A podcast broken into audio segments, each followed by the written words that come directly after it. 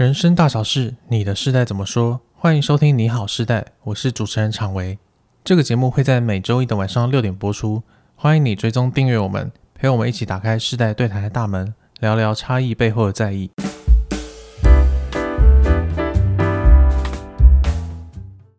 Hello，大家好，我是常维。今天要来跟大家聊一个主题，叫做“男生薪水比较低，你可以接受吗？” 对，嗯，呃，这一集、欸、我觉得你有特别针对男生呢。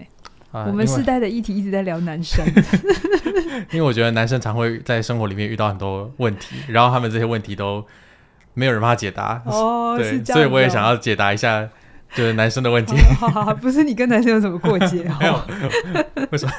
好，好呃。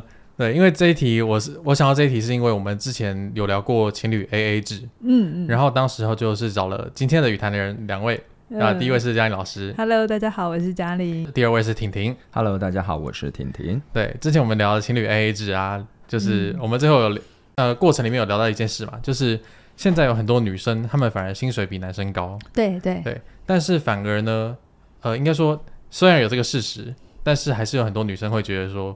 她的男友薪水要比自己高，就有这个期待，就是有这个期待，对。嗯嗯、然后我就一直在想这件事，然后就看到了一个网络的讨论，里面就谈到说，有一个女生她觉得她的男友人品很好，嗯哼，可是她的男友薪水比她低，嗯哼，所以她正在考虑要不要分手。只只是因为薪水比较低吗？对，因为她就觉得说，哦，我男友是不是有点没用？嗯、呃，有点不符合。大家对一个男生伴侣的期待是，是，所以他就在想该不该分手呢？嗯、然后我看到这个讨论，还有下面的留言之后，我就觉得非常的有趣，因为下面的留言大部分站成两派啊，哦、就是对男生就是要薪水高，或是或是你要男生薪水高，那你自己薪水高不高？哦、对，就有这种的状态。然后我就发现，哎，真的，女生还是对男生有一个期待，是，就是男生是可以照顾女生的，是，然后最好是用金钱来照顾。就是至少现实条件要是可以被满足的，就是在择偶的择偶上面的那个现实的经济的考量会蛮高的。嗯，对。然后再来就是，嗯、其实很多男生他们也会有一个主流的认知啦。那我觉得这个认知有点大男人主义，就是他们会觉得女生是要拿来疼的。嗯、我其实蛮觉得有男生会这样想也不错啊。对啊，这样这样是很不错的。但是、嗯、但是他们会把这件事情也套在别人男生身上，哦、就会觉得说，哎，你就是要赚。多一点钱啊，因为女生就拿来疼的。所以她的疼是代表有钱买东西，因为疼的意义很多哎、欸。就是你能给他所有他想要的东西，嗯、我觉得应该就算是是一种疼爱的。我觉得是偶像剧看太多，韩剧看比较多。韩剧韩剧对，因为因为韩剧都是霸道总裁系列，对，超多。是，对啊，所以所以我就会好奇说，那如果今天我们换到。真实生活来看，嗯嗯，就是婷婷是男生，嘉玲是女生，对，好，男生会可以接受自己的薪水比较低吗？我想先问婷婷这这个问题。OK，好，呃，我一开始听到这个题目的时候，我第一个想到的就是，呃，我们应该可以先思考一件事情，就是薪水。呃，薪水高低意味着什么？呃，直观上会觉得说，哎，薪水在很大程度上代表一个人的能力嘛，对不对？能力越好的人，在这个社会上普遍来讲，还可以赚到比较高的收入。可是，呃，我觉得有一点是，呃，有些人可能会忽略的，就是一个人能赚多少钱。当然，能力是一个，还有一个很重要的因素就是市场需求。是是是。对，举个例子，我我很喜欢举这个例子，比如说你有高超的骑马射箭的技术。那如果放在两千年前，你能取得最大的成就哦，就是在战场上杀敌立功。哎，说不定可以当将军。对，就成为将军嘛，最高的成就就是将军，然后就可以享尽一切荣华富贵。是。可是同样能力，如果放在现在，那你最大的成就可能就拿一面奥运金牌，然后就到马场当教练啊。虽然虽然也不差，但是你说跟将军去比的话，这个成就跟你赚到的呃呃收入跟名就差了很多。嗯对，所以你发现同样能力放在不同的时代，你能取得的。呃，成就你能赚到的钱是完全不一样的。所以，如果回到伴侣身上，比如说，如果是一个很普通的软体工程师。好，那就是网友会说这叫码农嘛，写代码的农夫，就基本上跟农夫没有，就叫码农。对，那我的另一半如果他是一个非常有名的作家啊，每一年可以固定产出一本书、两本书。哎，作家收入不高。对对，在很大的程度上，他的收入可能是，即便他是很优秀、很优秀的作家，他收入可能都不比我一个普通的工程师来的高。可是不代表他没有能力，他在那个领域上，他的能力是非常非常杰出的。可是，可是那我是一个普通工程师，在我自己领域我表现很普通，可是我薪水还是比他高，但我。我能力其实是不如他的。是是，对，所以我觉得第一个大家先意识到，就是能赚多少钱这件事情，不见得跟能力是绑在一起的，嗯，跟市场需求很有关系。是对，然后那回到就是这个问题，你说，那如果我真的伴侣，我的老婆薪水比我高，我能不能接受？呃。我目前为止还没有遇过这个情况，但是我真的很认真去想象这个情境、嗯、啊，就是自己让自己去代入。好，那我我自己觉得，如果真的发生的话，我我应该会蛮骄傲的，我会觉得很骄傲。为什么？嗯、因为世俗眼光很喜欢用钱去评价一个男生的价值。嗯，但如果我太太啊，明知道我收入比他低，还愿意。跟我在一起的话，那表示他看到我身上有一些特质，嗯、这个是钱没有办法衡量的。嗯、可能也许是我比较贴心，嗯、我很善良，或是他欣赏我的才华。那这些东西我会觉得哇，他看见了，不是只看到我会不会赚钱这件事，嗯、我会觉得嗯，她是一个有品味的女人。对，所以如果我太太收入比我高，愿意跟我在一起，我觉得这是一件很骄傲的事情。就是你身上有钱买不到的东西。对，而且某种上就是我觉得他眼光好，我也觉得、嗯、为自己感到骄傲。是，就是他看到了钱以外的价值。对，没错。哇，那如果换到女生的角度来看呢？嘉玲老师，你会怎么想？好，我在想，我我其实没有期待男生薪水要比我高、欸，哎，对。但现在，嗯，好，就就就差不多这样子。那如果希望男生薪水比自己高，我自己回到女生的角度，我年轻的时候会这么想，因为我妈也一直告诉我这样，就是你要找一个年纪就是收入比你好的哦，就爸妈担心小孩会饿。他对他会觉得，所以有一个人来照顾他会更好。对，他会觉得我这样嫁的比较好，嗯、我就不用那么担心金钱。我我父母亲那一代，所以我年轻的时候确实在择择偶条件上面，我会想，诶，这男生的呃收入怎么样啊，或者是薪水怎么样？可是我觉得那背后还是有一个逻辑是，当男生收入要比我高，然后他就能够照顾照顾我，那背后的心理动力是我好像还是期待他能够像个父母一样。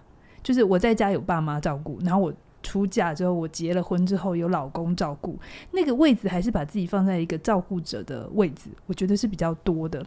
那即便走到现在，也有几段感情，我觉得我现在看男生的角度，我单纯不会只是看他说哦薪水高还是低，比我就是一定要跟自己拿来比，我反而去看这个男生有没有自己的想法，或是他自己热爱的东西，就是。他，我我会希望他有收入，但是不是希望他一起来跟我养家，或是说好像非得整个家给他养，而是就像刚才婷婷讲，那个有的时候我们必须有个东西衡量嘛，所以有的时候能力跟收入它之间并不等于说哦，你收入越高，所以能力越好，可是你一定要有一定的能力，你才会有收入。然后就是他的能力要可以兑现一定的合理的价薪水。对，因为我觉得这代表的是你有没有现实感。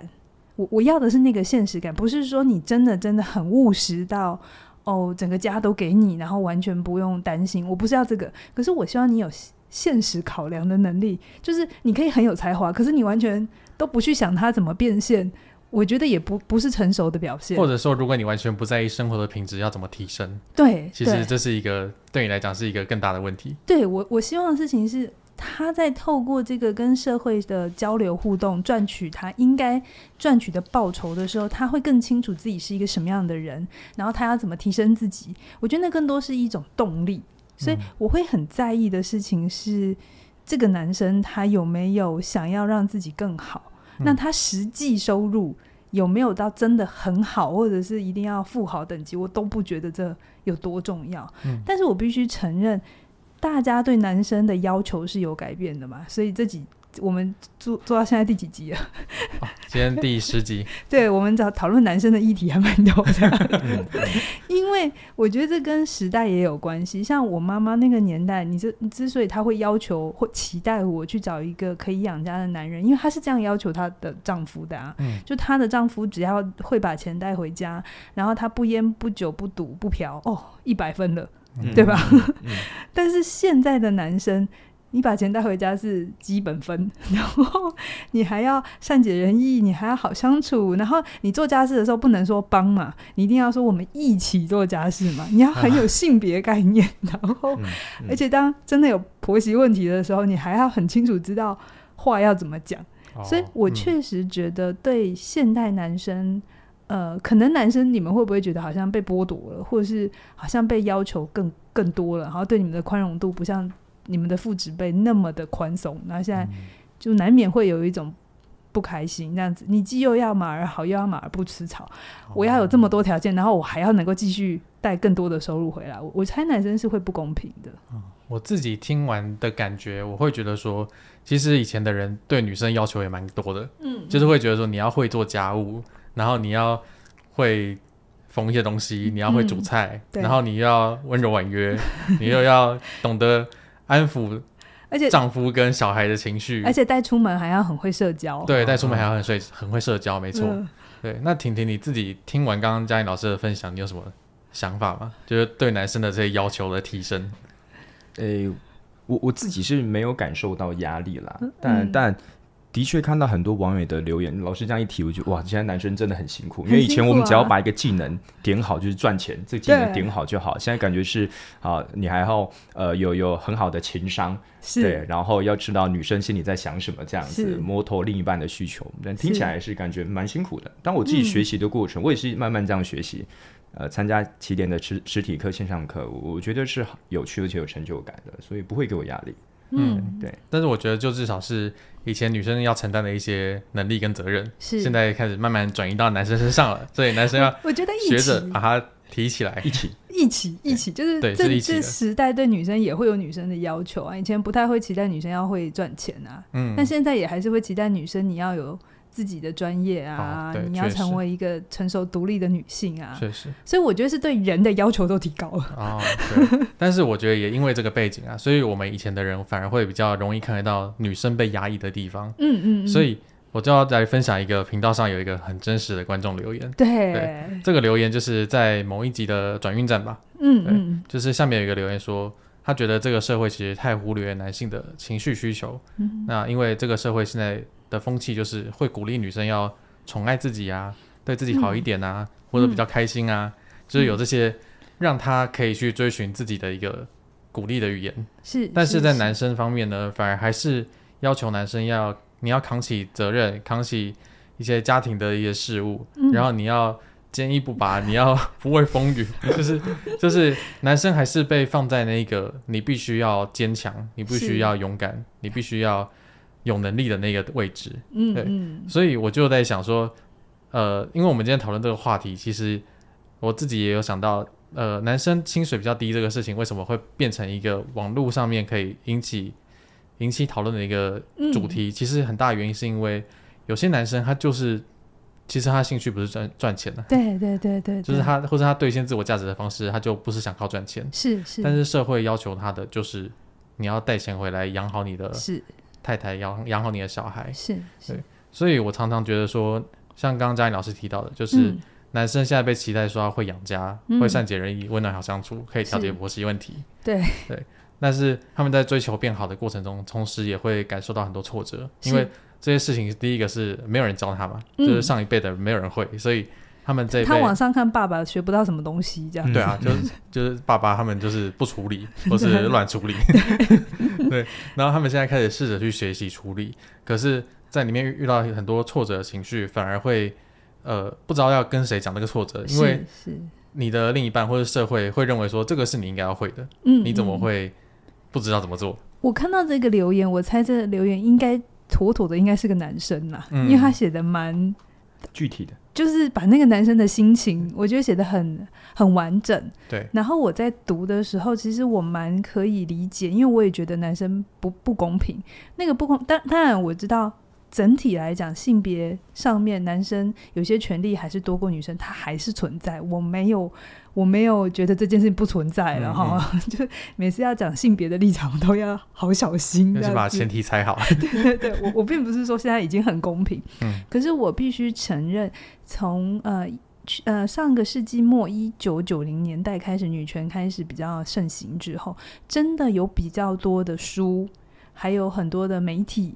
在教女生怎么成为一个更独立的人，然后怎么样把自己活好。可是很少有同样的力度或者同样的篇幅去告诉男生，那你该怎么改变？嗯，对，而且男生接收这边的讯息也比较少，一来就是男生也比较不像女生这么会去表达，所以当一个人比较常表达的时候，他的困境会比较容易被看见。嗯，可是我其实有看到很多男生是有那个困境，但是他同时又压抑着自己，不去呈现。对，嗯，那我觉得这就会变成鸡生蛋跟蛋生鸡，就是。我我我其实觉得，刚才回到刚才讲的，是整个社会对人的要求都提高了，不是只有对男生或对女生。嗯，我讲一个，昨天晚上我看我侄女，她是国中一年级，就是现在的七年级，嗯，对的考卷。然后我我我是一个读完研究所的人嘛，对不对？我去看一个国中一年级考卷，我应该要觉得简单，对吧？我这么觉得。可是我看着他现在的公民与社会，你知道有多难吗？嗯，他那个考卷上面有《可兰经》《金刚经》，然后就是我在读的时候，我心想说：“我靠，我国我 国中一年级，我要搞清楚这么多宗教文化的差别。”所以我就看他的题目，我试着做，我发现我不会做，哎，就是好难哦。嗯，然后我就发现哦。很有可能，我们都一直用自己以前过去被教育的方法去想说他们现在怎么样。可是我真的去看他们这一代被要求的数值，就是学科素质也好，或者是身为一个人他应该要拥有的特，就是一些具备的能力，其实都一直在改。而且我真的觉得现在小朋友的书好难，他的英文我也觉得这是我高中才读的单字吧，就有一种。所以，所以我觉得那个东西变变化了，要求有提高。嗯嗯、可是问题事情是我们有没有给相对于不同性别的人同样多的力度去告诉他们，你们可以怎么调整？嗯，你可以怎么成长？比如说以前我们会希望女生会希望男生养家，那现在会告诉男生说，你不只要养家，我期待你对这个家有参与度。好，嗯嗯、那男生就会问，什么叫参与度？就每一个人对参与度的定义是不一样的。先问婷婷，你觉得参与度是什么意思？参与度吗？呃，比比如说，在教教养方面，嗯、也许另一半会希望你不要只是带钱回来，不要只是拿钱缴补习费，你要多关看、嗯、关关心小朋友的学习状况。对。然后学校有一些活动，比如说亲子座谈，或者是、嗯、呃小朋友一些比赛，那或者才艺表演的时候，你要过来帮忙加油。是，这是大方向。对，其实女生还会很在意一点，是很多男生忽略的，嗯、就是女生其实很需要交流嘛，所以很多时候上了班，嗯、女生其实会希望可以跟伴侣聊一聊今天怎么的。嗯嗯、这个参与度不需要你那么辛苦的带钱回来，或者是一定要管小孩。可是那个愿意分享，我们好像有一集要要做分享欲嘛？对，对，就是那个东西是。男生比较不常练习的，嗯、因为对男生来讲啊，我在白天都在外面就搞定了啊，我为什么回来还要再讲一遍？应该说，经营关系这件事情对很多男生来讲，他是在、嗯、他觉得经营关系就是满足对方的现实条件，对，然后解决对方的具体问题，对。但其实经营关系是需要沟通跟连接的，这就是差异。我没有觉得谁好谁不好，就至少男生可能会这么想，可是。嗯女生也可能要被去教导说，哦，男你的男生不是你的男生，你的伴侣可能他的教育会让他这么想。那如果你希望他不一样，你你要怎么调整？那同样的也要跟男生说，你这么想并不是错，可是你的伴侣，你的你的异性伴侣，好，他可能会需要什么？就好像我其实看到很多男生，我我想讲一个我在看公视的一个频道，哎，那个频道叫什么？我忘记了。脚本上有，没关系。一个采访节目，就是采访节目，他刚好请了一些，他那一集在谈单亲爸爸。嗯，我就回应那一个网友的提问，就是当男生有情绪，当男生脆弱的时候，谁来接住我们？那我想告诉大家一个很现实的状况，就是那一集在讨论单亲爸爸，因为单亲妈妈会得到很多 support，然后我们会很觉得你好辛苦，很关注单亲妈妈。对对对对对，然后给爸给妈妈很多的同理，可是我们有同样同理爸爸吗？其实感觉比较少，嗯嗯、除了比较少去关注之外啊，那一集就在说，呃，其实台湾的社工，我忘了是哪个 NGO，他们其实有个单亲爸爸热线，而且就是否单亲爸爸，可是一整年设置下来，你知道进线只有几通吗？一整年是不是？一整年哦，一整年呃三十通，十通，一个月一通，然后不到一通，不到一通，然后其中一通，而且常常是接起来就挂断。嗯嗯，然后好不容易，好不容易就是围了，然后他就是，我就问他说，嗯，有什么需要帮忙？那个，呃，没事，然后就挂掉。哦，就是我我我我承认，这个男这个世代对男生的要求变多，然后男生的压力也变大，然后男生也有很多情绪需要支持，这是我都接受，就是我我我知道这存在，可是我同时也看见男生很困难去承认这些，嗯，自己需要被帮助。或者是自己那个情绪需要说出来，你只有说出来，别人也才知道怎么对待你嘛。嗯、对，但我常常看到这边是不对等的，所以当男生说我们的辛苦谁来看的时候，我会先说：那你愿意先说吗？你愿意先 好好的说自己吗？然后再再讲一个我们自己的频道，像我们的频道，我们看后台啊，男女比大概是六比四，好，女生是六，男生是四，我觉得这算是。还算平衡的频道，有一些会更落差很大。嗯，可是说真的，实际上课程，嗯，实体课程真的报名啊，因为实体课程它是一个比较大的承诺嘛。对，男女比是九比一，九是女生，九个女生一个男生。对，而且有的时候还会十比零，整班你说整班完全没有男生，对，整班上一期吧，还是哪一期？哎，所以这样听下来，因为刚刚担心爸爸的例子就是。他们知道这个专线，可是打去之后没办法求援。然后我们的频道是男生有四比六这个这个比例在，嗯，可是真的会来上课的人只有一比九。对对，那意思就是说，男生虽然会寻找求助的资源，嗯，但是他们并不会行动行动。你这样会不会又又骂男生？我我我不是要骂男生，我只要讲出一个现象，就是好多时候我们在谈男女的差异，或男生需不需要赚很多钱的时候，我们。我们有些更底层的东西要去承认，就是如果这男生你们也觉得在一个时代你们不公平，然后你们被很多的要求，我我也想要希望你们说出来，然后说出来不是用谩骂的那一种嘛，嗯、就是真的真的好好说你的痛苦在哪里，你的呃你的无助在哪里，你的困境在哪里，因为这样你的伴侣也才知道怎么帮助你。嗯嗯，表达情绪不是情绪的表达。对，我们会写一集脚本。因为对，的确是，就是我我自己观察到，就是很多男生在表达情绪的时候，嗯、他们其实都是用脏话，嗯、或是用一些呃，就是打一些嘴炮的方式去、嗯、去表达他的情绪，表达不管不管是失落的还是开心的，嗯、其实他们的表现表达方式都往往有一种不知道这样讲好不好，但是会有一点伤害人的意味，是、嗯，或是有一点敌意，或者伤害自己。对，或是伤害自己，嗯嗯、就是会贬低自己。对，对，的确也有。嗯、然后我们在讨论这一题的时候，凯瑞老师就跟我分享一个故事。他就说有一个女生，她的工作能力很好，然后薪水也不错。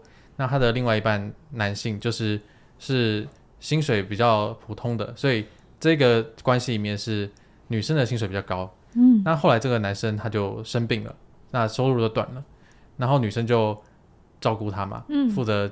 家里的开销，嗯，结果这个男生因为养病在家，结果就开始对这个女生有一些言语的攻击，是。那这些攻击里面甚至有掺杂的一些嫉妒，嗯，然后有一些酸言酸语，嗯。那女生因为真的受不了，所以他们就离婚了，嗯。那我听完那个故事的时候，我就有一个很大的感受，就是哇，这个男生把他的太太当做是一个竞争的对手，他真的是觉得说，呃，我太太能力比我好，让我好丢脸。让我好没有自尊心，是是是。是是然后我觉得这个现象，甚至在很多我们常听到的一些名人的故事里面，嗯，也都很常出现。是、嗯、是。是那我想先问一下婷婷，就是你会怎么看待男生的自尊受伤这件事情？男生的自尊受伤哦，呃，如如果回到就是一开始今天的节目的名称，就是呃，能不能接受女生薪水比男生高？对，我当时又联想到另外一个问题，很有趣，就是。好，网络上很多像这样的问题，嗯、就是可不可以接受女生薪水比男生高嘛？那好像很少这样的问题，就是你可不可以接受女生比男生会开车？你可不可以接受女生做菜做比男生好？嗯、你可不可以接受女生比男生会修电脑？哦，对，嗯、对，所以这些问题，水电，对对对，还有修水电，就这些问题如果列出来，你会发现到，哎，好像有些东西是，比如说我现在以男生视角嘛，就男生觉得哎可以接受，有些觉得他没有办法接受，所以那种没有办法接受的，很有可能就你把这件事情跟自己的自尊、个人价值啊，把它绑在一起了。嗯，对。那尤其是钱这件事情，最常被扣脸的嘛。比如说，尤其是因为不管是好像普遍大众视角，就会觉得啊，钱代表自尊，有钱的人就会比较自信。是，对。那那之前有一期脚本也讲到，这个幸福有两种，就是相对幸福跟绝对幸福。嗯，对。这个相对幸福就是你你要获得幸福或者快乐，你要跟别人比。比如说钱这件事情就是了。比如说你今天如果男生年收塞满万。以以世俗眼光来看，已经很高了。那如果另一半年收五百万，那可能他就觉得不幸福，他觉得不快乐，他就上网去 po 文说、嗯、怎么办？我太太薪水比我高。对，所以你看，这个这是很吊诡的一件事情。嗯、对，啊、所以就就是如果你的自尊是来自于要呃你的幸福感。是跟呃，你自尊是跟这种所谓的相对性绑在一起的时候，那你就要透过比较，不管跟其他人比啊，甚至另另一半都成为你的竞争对手，那我觉得就很辛苦。对，那另外一个叫做绝对幸福，就是这种幸福感是来自于跟自己比，你自己如果跟过去比有在进步，有在成长，嗯、你就觉得有呃有幸福的感觉，快乐的感觉。那你把一件事情做好，嗯、你慢慢就会有信心，你自尊感就提升了。比如说像健康啊，像关系啊。啊，还有像，比如说像你学习任何东西有自我成长的感觉出现的时候，所以我觉得，呃，这个问题也许可以想说，去思考说，就是我们自己把自己的自尊、嗯、自我价值跟什么事情绑在一起？嗯，对，我觉得如果能跟所谓的自我成长，就是那种像呃绝对幸福绑在一起的话，会是一个比较健康的心态，也比较不会把伴侣看成是竞争对手，不然你要比的东西太多了吧？他的头发比我长，他的头发比我多，对不对？哎、欸，头发比 比别人多。哎、欸，我至少可以告诉你们，凯宇老师没有把认地图的能力跟自尊绑在一起，嗯、因为他就是个嗯不太会认路的人。然后这边爆料，哎、欸，这不大这大家都知道吗？可是理论上来讲，毛恩喜带男生会看地图，对，对不对？嗯、但他就不会啊，从、嗯、在一起的第一天他就不会。对，但有些事情就是不能拿来比。那我我我觉得。刚刚婷婷讲的很好，我们刚才在讲说，当男生的收入没有女生高，可不可以？那当然，大家会有各自的立场嘛。这这个议题，除了是男生自己，呃的呃，除了女生自己能不能接受？那我们假设一件事情，刚才有讲，有一些名人，特别是女女性比较比较有名哦，可能他在企业上面的表现比较好，或者是他在世俗成就上比较好。好，那如果这个女生真的可以接受？她的另外一半收入没有他高，因为他就真的是封顶了，要再找一个比他高那是太困难，就跟刚才三百万跟五百万。嗯，好，那这个时候男生就真的可以吗？嗯嗯，我我我觉得这时候就真的回到刚才婷婷讲的，当你的另外一半真心诚意可以的时候，那你可不可以？嗯，如果你不可以，那你是哪里过不去？其实我在思考这个议题的时候，我觉得假设你的伴侣是女性，然后她收入比较高，我觉得双方都各自有议题。这个女生。他会面临到照顾跟被照顾的议题，嗯，就是他会不会因为收入比较高，然后让自己陷入到那个一定要照顾人的位置，嗯，嗯，然后这样很容易那个关系变成母母子关系，对，嗯、照顾者跟被照顾者的关系，对，对，因为他收入比较高的时候，就可能想说我帮你开店啊，我帮你干嘛？我听过非常多这种故事，对对对，就也希望另外一半好嘛。那因为我的我最容易拿出手的就是财富或者是钱，嗯，那那个东西如果你不觉察，女生要面对的议题就是照顾跟被照顾，嗯，对，或者是女生也有可能一直期待另一半要来。照顾自己，还是希望另外一半比别，就是比自己优秀，或者说，当我照顾你之后，你之后有能力可以照顾我。对对对，嗯、这个东西就是女生要去面对，而男生要面对的议题是比较的议题。嗯，就是很多时候真的就是，如果你的另外一半也真的是很很很 OK 这件事，那你自己能不能过得去？你跟谁比？而且我们在比较心态的时候很有趣，我们通常只会跟很靠近自己的人比。你越靠近的时候，你会那个比较的感觉很强烈。你跟郭台铭比的时候，你你不太会有什么感觉，对，不太会嫉妒他，对，或者打嘴打打嘴炮一下，对，打嘴炮，你不会真心较劲。可是当那个比较对象是你靠近的人，而且是你对同同才已经是很近了，对不对？你刚才讲那个例子，当伴侣又是竞争关系，而且本身如果你本来比他好，后来比较差的时候，哦，那个比较感又更强烈了，哦那个、更更可怕。对，那就是很多自己内在的议题，其实没有处理，嗯、然后我们就丢出去，丢给这个社会说，哦，不公平啊，男女不公平啊之类的，嗯、然后一个帽子下来，哦，我们来站性别。可是我觉得其实不用那么快的站到性别，我们回头是那我自己那个内在的比较。比较议题过了嘛？我能不能真心诚意的欣赏另一个人比我好？对，那个好就是他很好，可是他很好不等于我很差。对 对。可是我们常常是我们在那个比较的时候是，如果我他很好，那就等于我很差；但是如果我很好，就表示别人很差。我们那个在学生时代的那种不小心要比成绩的那种情绪很容易出来。嗯，哎、嗯，佳颖老师讲这个。我岔开话题，我想到另外一个 也是跟比较有关的。嗯，之前网络上看到一个采访，好，就是也是采访一个呃公司的老板这样。那、嗯、他其实一直以来，虽然公司以客观角度来看他已经经营的不错了，嗯，但是他就是一直有一种就是自信心还不够，自尊低低落的这种感觉。然后采访的时候，他就人家问他为什么，他说。因为他觉得他室友，他以前接触室友都比他厉害很多。他说他室友就是成立好几间公司啊，每一间公司都顺利上市了，然后都发展的很好，然后自己就一间小公司，连上市都没有。嗯、然后记者问他：“那你室友是谁？”他说：“伊隆马斯克。”我刚刚想的也是他，我就想说我没有看过这个，可是我心想，伊隆马斯克跟祖克伯啊，或者这群人啊，他们如果在一起的话，他们会不会也有同样的比较压力？嗯，这个很很好的问题。你有几间公司？他们最近不是有要比较那个要上擂台吗？对对对，所以他们就会到最后搞着去飞给太外太空啊，然后潜潜水去深海啊。因为因为一般人的他们都不用比，他们在比一些没有人在比的东西。对对 对，所以回回来就是嗯，好，因为刚刚聊完之后，我就会想要回到前面那个网友的问题，就是网络上那个问题啦，就是。我的男友人品很好，但他薪水很低，我到底要不要跟他分手？嗯，因为我觉得，呃，也许你可以在交往期间忍受你的男友薪水比低，但是当你进入一个长期稳定的亲密关系之后，你可能还是会面临到爱情跟面包怎么选这件事情。嗯，那这就是一个历史千古难题了嘛。嗯嗯嗯。对，但是我还是会想说，我们究竟有没有办法在爱情跟面包里面取得个平衡，而不是二选一呢？嗯嗯嗯。嗯，那想先问婷婷，你会怎么看？这种爱情跟面包的平衡，我自己，但这完全是我自己的做法。嗯，就是我呃，如果回顾我过往的每一段恋情，我发现到我是属于那种呃，我会先把自己照顾好，把自己生活过好的人。嗯、我确定我状态是好的，然后才会进入一段关系。那把自己照顾好，当然除了就是内心的状态之外，还有就是客观上你的经济条件不允许。对，我我我觉得有时候跟伴侣相处的时候。会下意识去跟伴侣做比较，或是攻击对方，其实跟自己自尊是很有关系的。嗯，对。那我发现我自己的状态是，我获得自信感的来源是很大一部分来自于工作，就是我要把一件事情做好做成，那我就会有信心，我会觉得我自己是有价值的。嗯，对。所以我会从工作中得到成就感，把事情做好。那那不见得是要赚到很多的钱，但是我觉得把一件事做好做成。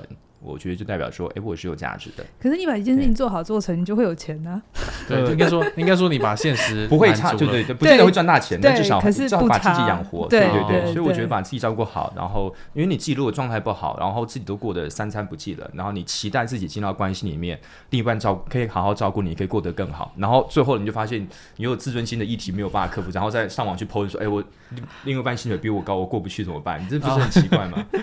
对对，所以其实婷婷讲的很好，你。你是一个完整的人，你才能吸引另一个完整的人嘛，对不对？不是两个、嗯、两个互相索讨的人。嗯，但我我觉得在谈这种议题，我都觉得我们太快把自己归类在男人，男人是怎样，女人是怎样。嗯、但我忘了谁讲的，应该是某个女女权主义说，我们都应该是个人，然后才来是个男人跟女人。对，哦、就身为一个人的能力，嗯、你有没有先拥有？就是而且以前。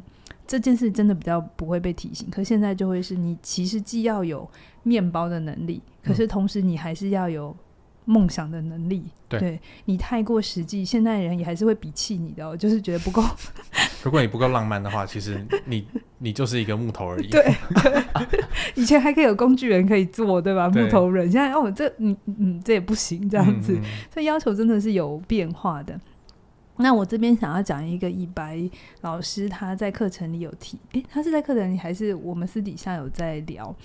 他就说，很多时候传统的呃家庭形态，我们会觉得分工制嘛，比如说男主外女主内，或者是老婆负责什么，老公负责什么，这样的分工的好处是啊，谁负责什么很清楚，好，就很像在。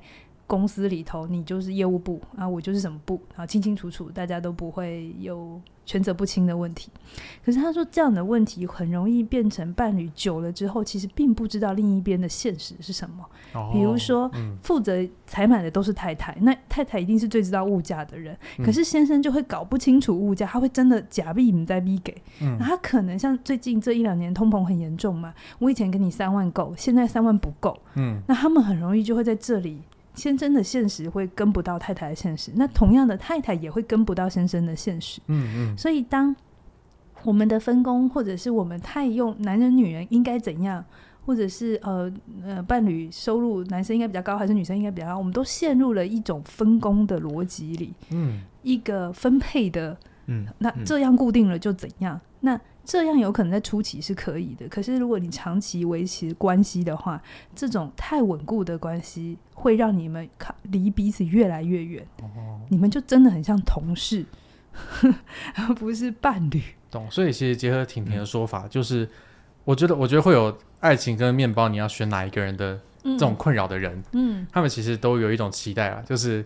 要有一个人负责爱情，有一个人负责面包。对对。如果两个人都负责爱情，那这一段关系会玩完。对。那两个人都负责面包，这段关系会没有浪漫的情愫。对。但其实像婷婷讲的，然后呃，就是除了你要有面包的能力，然后也像佳颖老师讲的，你要有爱情的能力，你要有当好人的能力。嗯。就是你自己本身就要有爱情跟面包已经平衡了，是。你才可以找到另外一个爱情跟面包也平衡的人。是是。那你如果期待说。那个人可以给你所有的面包，嗯，那其实会蛮辛苦的。对对，对。那同时，你期待另外一个人可以可以给你满满的爱情，嗯，那也会是一个很困难的事情。是，因为因为你要你要你要求另外一个人长出所有的东西，长出两个人的分量，嗯，其实那是强人所难的。是对，所以要怎么沟通爱情跟面包呢？这个就要回到我们现在的最新线上课程，就是我们再爱一次。是是，这个课程就是刚刚佳颖老师提到的。呃，黄以白老师，他是一位伴侣咨商师。嗯，那他在这门课程里面，他其实就在谈说，亲密关系里面我们要怎么进行沟通跟磨合，吵架的时候要怎么吵，嗯、才不会吵翻。嗯、然后我们要怎么去理解对方的一些反应、一些习惯，我们才可以做到更有效的沟通，而不是一些无效的轮回。是是，嗯，那我觉得，为其实以前吵架，很多时候我们吵的是背后的一些责任跟一些自尊的议题。嗯嗯，那。这方面呢，其实，在以白老师他的课程里面有一个很重要的东西，叫做失控对话的关系地图。是，我觉得里面有七个句子，其实都是非常可以帮助你去看见你对钱、对关系的在乎到底是因为什么样的原因。嗯、然后你知道这些原因之后，你可以怎么让你的另一半知道你在乎的是这些东西，而不是表面上那些钱。是是是，因为你如果只、嗯、你只炒薪水，只炒钱。只炒家务事的分工，嗯，那其实小孩谁去带带去看医生？对对对，那其实都是表面问题。是，是更深层的问题是，你有没有想要负责任？你有没有想要陪伴我？你有没有想要让这段关系变得更好？是对，所以其实我觉得，不论是男生女生，都很适合这门课程。嗯，因为这门课程呢，从即日起到八月二十四号，你就可以享有。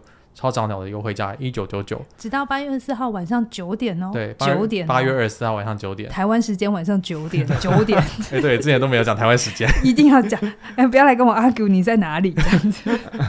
对，八月二十四号台湾时间晚上九点，那这个课程到到时候就会不是超早鸟优惠价了，所以希望大家现在就赶快加入，因为这个超早鸟优惠价只有一次。是，好。那今天这个男生薪水比较少，嗯、有没有问题的这个问题呢？就聊到这边了。我欢迎大家留言啊，说一说你的想法，这样子。嗯，嗯对，因为世代的议题很需要大家的参与。对对对，很需要大家的讨论。常威希望你大家再多丢一点题目，对，不然我会没梗。好，好，那今天就聊到这边了，期待下周一晚上六点继续跟大家聊聊世代议题。拜拜。拜拜。